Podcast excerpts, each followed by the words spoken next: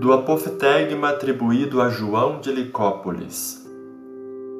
Vigiai para que paixão alguma vos perturbe, nem a honra, nem a glória, nem o louvor humano, nem a ostentação de uma santidade que não passa de um amor a si mesmo.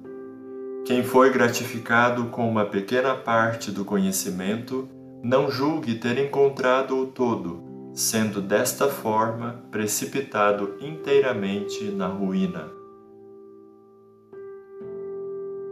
A santidade é a vocação de todo cristão. Nenhum católico pode dizer: Isso não é para mim. Apenas os santos entram no céu. Contudo, São Bento adverte o monge na Santa Regra que este não deve querer ser tido como santo, mas buscar de fato ser santo. A sabedoria deste apoftegma nos diz que há um risco enorme de sermos enganados pela soberba que perverte todas as graças que Deus nos dá, que corrompe a santidade em ostentação e por isso em amor próprio, e o fim de tudo isso será a completa ruína da nossa alma. Vigiemos e oremos Nada podemos sem a graça de Deus e tudo perdemos sem ela.